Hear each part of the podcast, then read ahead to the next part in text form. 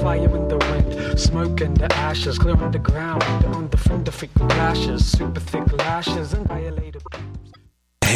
j'ai un plan pour voir écouter des shows gratuitement toutes les semaines. Le studio, c'est le podcast live de choc.ca. Toutes les semaines, retrouvez le meilleur de l'alternative musicale québécoise pour une session live et une entrevue. Vous pourrez suivre l'émission tous les mardis à 17h30 en vidéo direct sur le Facebook de choc.ca et en audio sur le site internet de la station. Et si vous avez manqué l'émission, pas de problème, retrouvez le studio sur nos plateformes podcast et en vidéo sur YouTube. Musique.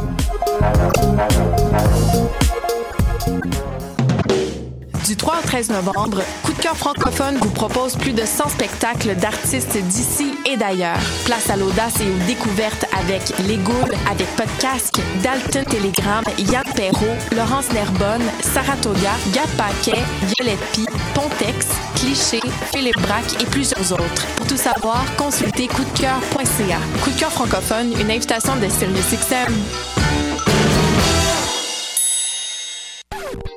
Maudit que je m'endors. Je pense que j'ai besoin d'un café. Téléphone intelligent, dis-moi où est le Tim Horton le plus proche. Fuck le Tim Horton. Quoi?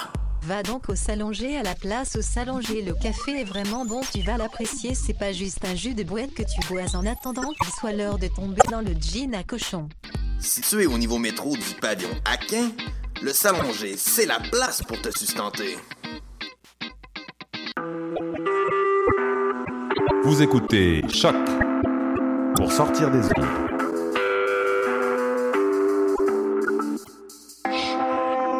Podcast, musique, découverte. Sur choc.ca. La musique au rendez-vous.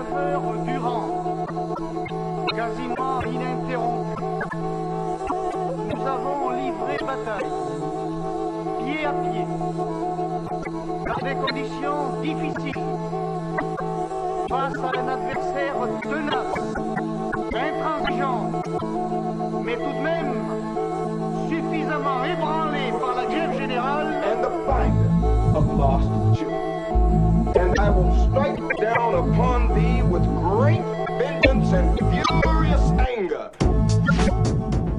Bonjour, bienvenue dans l'émission Permis de séjour. Aujourd'hui, euh, qu'est-ce qu'on va faire? Nous allons vous parler de femmes qui ont décidé d'avoir un rôle utile dans la société. Non pas en travaillant pour une entreprise, car nous avons dit utile et pas débile, ne considérons pas euh, ici que la subordination et l'obéissance constituent un rôle nécessaire à la condition féminine. Donc nous avons dit utile à la société, et quoi de plus utile, nécessaire et vital que de s'occuper d'enfants, l'avenir de ce monde. Alors s'occuper d'enfants, ça ne veut pas dire changer les couches et euh, donner le biberon, non c'est bien au-delà de ça. Aujourd'hui, nous vous parlons de femmes qui ont décidé d'utiliser leur talent artistique pour permettre à des enfants traumatisés, arrachés à leur enfance, principalement par la guerre, de pouvoir recommencer à rêver. Euh, et on va vous parler de Diala Brizli, euh, qui, vit qui vivait au Liban, qui vit encore au Liban, euh, qui a mis son art au service des enfants réfugiés syriens. Alors la Syrie souffre euh, d'un conflit armé qui dure déjà depuis plusieurs années, euh, qui attend la paix mais aussi une nouvelle vie. L'essentiel c'est un avenir calme et heureux qui semble être pourtant très très éloigné aujourd'hui de la réalité de ce pays. Euh, la Syrie a besoin en ce moment d'un avenir et en premier lieu pour ses enfants qui devront plus tard recréer ce pays. Euh, alors elle s'appelle Diala Brizli, elle a quitté la Syrie en 2013 et s'est installée à Beyrouth, au Liban, mais ses activités sont toujours liées à son pays. Elle fait des peintures et coopère avec le, magazine syrien pour les enfants Zeytoun et Zeytouna, qui euh, continue d'être publi- publié et distribué en Syrie à l'heure actuelle. Alors le nom du magazine Zeytoun et Zeytouna signifie olivier et olivia car il y a beaucoup d'oliviers et de fermes d'olives au nord de la Syrie. Euh, ce pays privé de sa vie tranquille à cause de la guerre laisse derrière lui une population meurtrie avec un futur euh, une future génération plus qu'abîmée. Et donc, euh, Diala Brizli, âgée de 36 ans, est arrivée au Liban en 2014, de Turquie où elle avait fui la Syrie natale. Aujourd'hui illustratrice et animatrice, elle propose d'aider les enfants syriens échoués dans les campements du Liban à surmonter les horreurs de la guerre. Alors l'art lui est venu très tôt grâce à son oncle maternel qui l'a encouragé à dessiner en lui fournissant le matériel et des conseils. Pourtant à Damas, elle débute, euh, elle étudie notamment la littérature arabe puis le génie civil. Donc on, est loin de euh, des activités artistiques, euh, mais elle ne passe pas l'examen parce que selon elle, elle ne voulait pas soudoyer l'examinateur afin de réussir. Euh, les gens en Syrie ne pensent pas qu'être artiste est un vrai métier, souligne-t-elle, mais un ami lui a parlé d'une compagnie cherchant des artistes pouvant faire de l'animation, et à date, elle ignorait que cela existait dans son pays.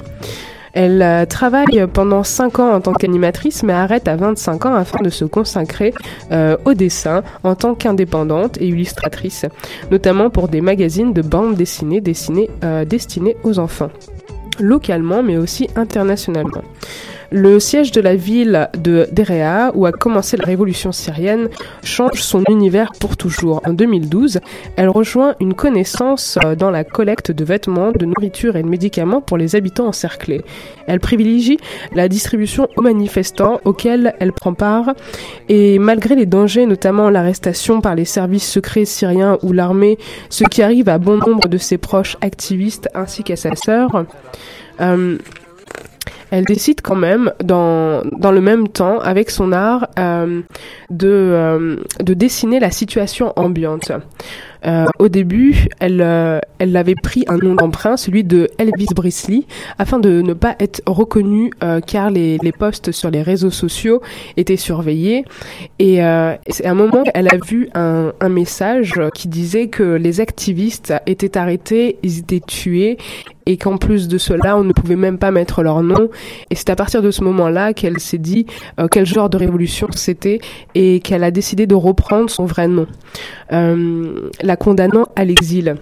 Bien évidemment. Alors ses amis proches du régime ne la dénoncent heureusement pas, euh, mais la disparition de gens proches d'elle, de son réseau, l'inquiète. Son nom apparaît euh, dans un dossier euh, des services du gouvernement et les postes de contrôle autour se, se refermant sur elle, elle décide de quitter la Syrie pour ensuite aller en Turquie.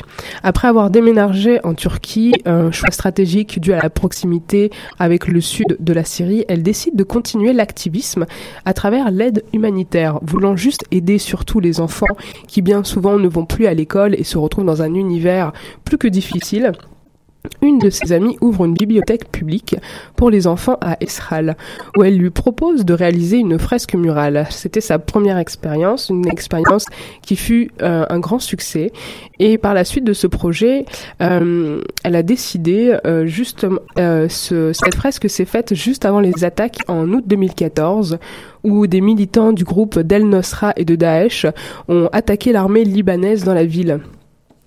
Euh, par la suite, euh, Dialabrissi continue depuis de donner des ateliers aux enfants euh, dans des camps et à réaliser des fresques murales, chaque fois avec une, ONG ou une association différente, afin de donner un maximum un maximum d'enfants avant de pouvoir partir. Alors le, manque de services euh, élémentaires comme l'eau, l'électricité et Internet euh, pèse euh, au Liban, ainsi que le coût de la vie et mais aussi le racisme manifesté contre les Syriens, surtout après les événements de Esral, où huit bombes ayant explosé dans le village chrétien d'Elka, à la frontière syrienne, a fait de plusieurs victimes.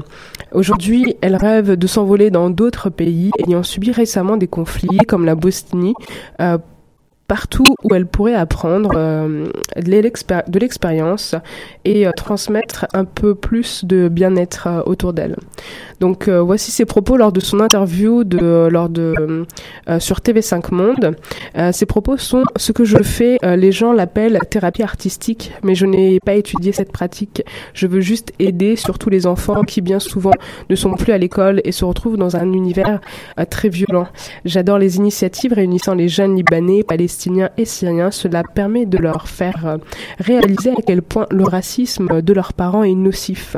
Se rencontrer permet de connaître et donc euh, de ne plus se baser sur des préjugés.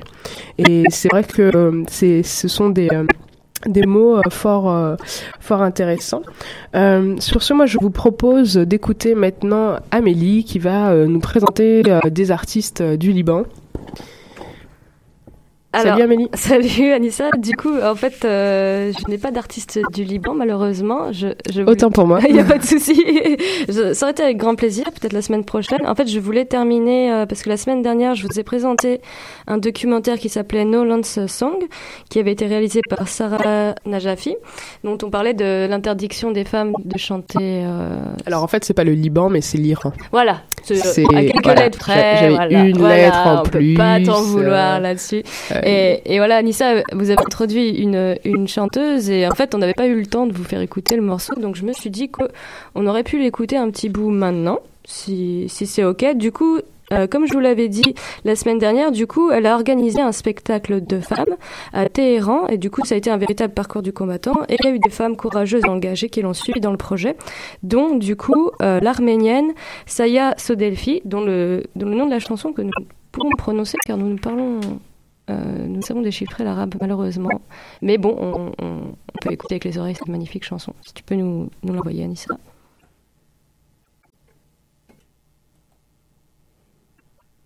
Il semblerait que nous ayons encore une fois un petit problème technique. Alors, euh, écoutez, cela va se régler euh, très facilement. Et voilà.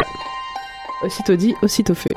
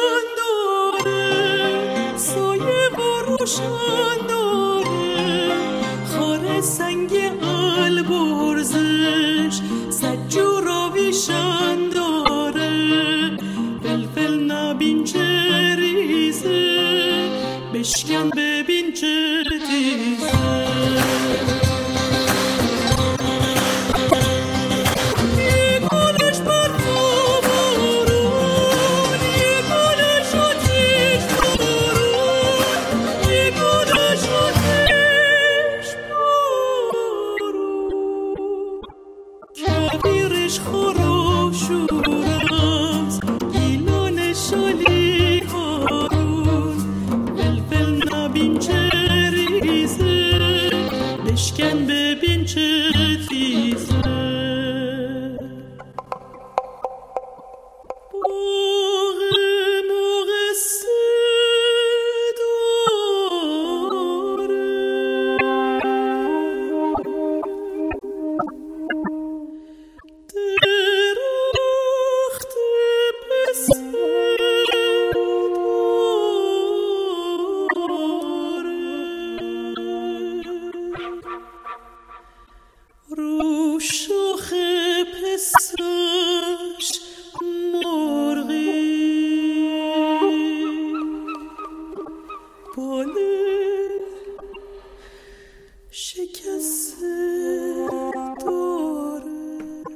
Donc voilà, vous venez d'écouter euh, Saya Sodefi. Sodefi. Euh, moi j'ai trouvé ça très joli. Je sais pas si Anissa a aimé euh, ce magnifique opéra.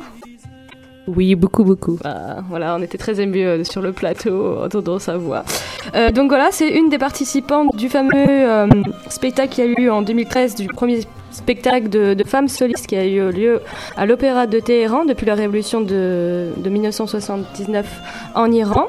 Je voulais aussi profiter de l'occasion pour vous présenter une autre euh, de, de ces participantes qui est Emel euh, Matouti qui est une Tunisienne et qui, a, euh, qui est une chanteuse et auteure et qui est surtout une compositrice euh, et artiste engagée euh, auprès du public qui s'est fait connaître lors de la première édition du prix RMC Moyen-Orient.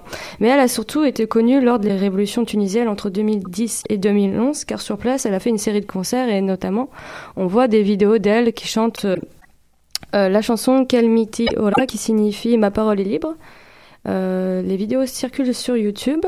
Euh, en 2013, elle a sorti aussi une chanson qui s'intitule euh, Ma Kaltu Ad, qui signifie aussi Ma personne, personne ne l'a tué. C'est en hommage à l'opposant politique Chokri Belaïd, qui a été assassiné lors du 6 février euh, 2013.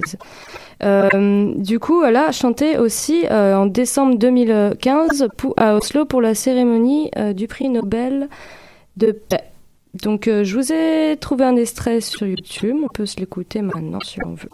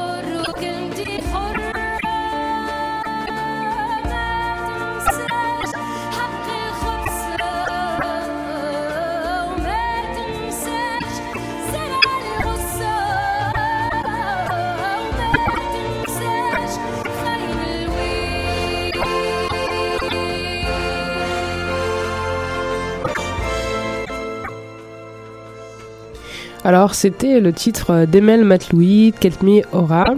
Euh, un titre aussi euh, très envoûtant. Alors, euh, nous, nous allons revenir un petit peu sur l'artiste que je nommais tantôt, qui est, c'est-à-dire Diala Brisley. Ce qu'il faut savoir, c'est qu'actuellement, cette jeune femme expose en Suisse, en France, en Italie et encore en Espagne. Cette jeune femme qui a décidé d'aider les enfants réfugiés de la guerre à travers l'art. Euh, a dû euh, enfin euh, ce qu'il faut savoir quand elle fait des expositions elle ne peut pas se rendre dans, dans les pays euh, où elle expose notamment dû à son passeport son passeport syrien qui euh, fait l'objet de refus constants euh, des consulats concernés qui ne la laissent pas voyager. Ce qui que ce qui est une situation très frustrante évidemment euh, et qui inspire euh, nombre de ses créations basées sur les droits de l'homme, mais d'une façon indirecte, euh, elle focalise davantage sur les sentiments que l'on peut en tirer, en, utilisa- en utilisant des personnages pour rappeler que nous sommes tous humains. Par exemple, beaucoup de ces personnages sont féminins, les femmes ont eu un poids au début de la révolution syrienne très importante, et l'artiste dénonce le fait qu'elles ont été par la suite écartées de la vie politique qui est réservée aux hommes. Elle estime que tout le monde a un rôle à jouer, hommes et femmes, mais également les enfants. Par exemple, les ONG euh, se concentrent, euh, concentrent ces fonds principalement pour les femmes et les enfants, ce qui est très bonne chose, mais euh, étant donné que ce sont le public ciblé principalement, il ne faut pas oublier les hommes, euh, les pères de famille, euh, qui eux sont en fait, euh, qui n'ont pas de service à proprement parler, et il faut travailler avec tout le monde. Les femmes participent à, des projets, à des ateliers, tandis que les hommes restent assis chez eux à ne rien faire, et cela crée un fossé. Donc ça, c'est ces mots. Elle, aurait elle aimerait donc une égalité de traitement concernant les services fournis par les ONG, ou qu'il y ait gamme supplémentaire euh, de services. Elle aimerait aussi avoir l'opportunité de voyager, non seulement pour découvrir son public, mais aussi euh, d'autres artistes afin de développer ses compétences. Elle regrette également le peu de bourses et euh, d'opportunités proposées aux artistes syriens dans le monde arabe. Tout se trouve en Europe, mais pour des artistes qui y résident déjà. Il n'y a donc rien de proposé aux artistes syriens, excepté quelques bourses peu conséquentes et très rares. Donc l'artiste euh, Diala se pose la question légitime de son avenir, euh, de la reconnaissance et la valeur de son existence, ainsi euh, que ceux de son peuple. Et comme la plupart des Syriens ayant fui la guerre, ainsi que les réfugiés des autres pays, rappelons que l'accueil peu favorable à l'arrivée de la population syrienne, mais également des autres réfugiés politiques, que ce soit l'Irak, et d'autres pays d'Afrique en Europe, mais aussi au Canada, a été plus que pathétique. Euh, concernant leur accueil, euh, par exemple, nous pouvons mentionner le fait que la Hongrie avait décidé euh, d'ériger des barbelés entre la frontière de la Serbie euh, pour euh, empêcher les, les réfugiés de franchir la, la frontière hongroise et notamment que euh, le Viktor Orban, euh, le président de la Hongrie, avait décidé, avait fait voter une loi permettant aux forces de police euh, de pouvoir euh, utiliser tout un arsenal euh, tel que euh, du gaz. Du gaz de poivre euh, et, euh, et d'autres armes contre euh, les réfugiés politiques qui essayaient de franchir euh, la, la frontière. Mais vous avez également le Danemark, la Suisse et l'Allemagne qui, eux, ont fait voter des lois permettant de saisir euh, les biens de tous les réfugiés politiques ou tous les demandeurs d'asile à hauteur de plus de 2000 euros. Euh, ces, euh, ces mesures nous rappellent tristement une, une période assez sombre de l'histoire. Euh, je parle bien évidemment, je ne sais pas ce qu'en pense Amélie de, de la Seconde Guerre mondiale et traitement euh, fait. fait aux Juifs, le fait de saisir les biens, de les empêcher euh, d'accéder à des endroits, de les maintenir euh, dans une euh, dans un espace restreint et clos où on leur enlève tout droit. Donc c'est une c'est une problématique de de notre génération, de notre société qui est qui est très pro- problématique selon moi. Donc un autre problème plus que accablant et alarmant concernant le traitement des humains d'où qu'ils viennent, c'est euh, selon le chiffre d'Europol euh, annoncé début février euh, de l'année passée, en 2015, plus de 10 000 enfants arrivés en Europe auraient disparu durant les deux dernières années. Un chiffre qui reflète une partie, en partie, les, les dangers auxquels sont confrontés les mineurs en exil. Donc, plus d'un réfugié ou un migrant sur trois quittant aujourd'hui la Turquie pour la Grèce est un enfant. En juin dernier, il ne représentait encore qu'un migrant sur dix. Ce chiffre, qui ne fait donc que grossir selon un communiqué de euh, l'UNICEF euh, du 19 janvier 2016, pourrait être en réalité beaucoup plus important. Donc, ce qui signifie qu'il pourrait y avoir beaucoup plus de disparitions d'enfants euh, réfugiés. Euh, en effet, de nombreux enfants ne déclarent pas leur âge afin d'atteindre leur destination finale, car ils se, car s'ils se disent mineurs, euh, l'État a l'obligation de les prendre en charge. Impossible alors pour eux de poursuivre leur route vers leur destination. Alors, sur plus d'un million de réfugiés et de migrants qui ont traversé la Méditerranée en 2015 pour rejoindre l'Europe, plus de 25% étaient des enfants. Donc ça, c'est encore la source d'UNICEF. Euh, bien que le nombre exact d'enfants non accompagnés et séparés euh, n'est pas connu, euh, 35, euh, 35 400 ont trouvé refuge en Suède, euh, des, jeunes Afghans pour la plupart, et on dénombre plus de 60 000 adolescents non accompagnés en Allemagne, en provenance de Syrie, d'Afghanistan et d'Irak. Alors, ce sont des mineurs qui sont euh, isolés et étrangers, autant de mineurs isolés euh, dont les administrations perdent parfois la trace après euh, leur enregistrement à l'entrée de l'Italie et de la Grèce.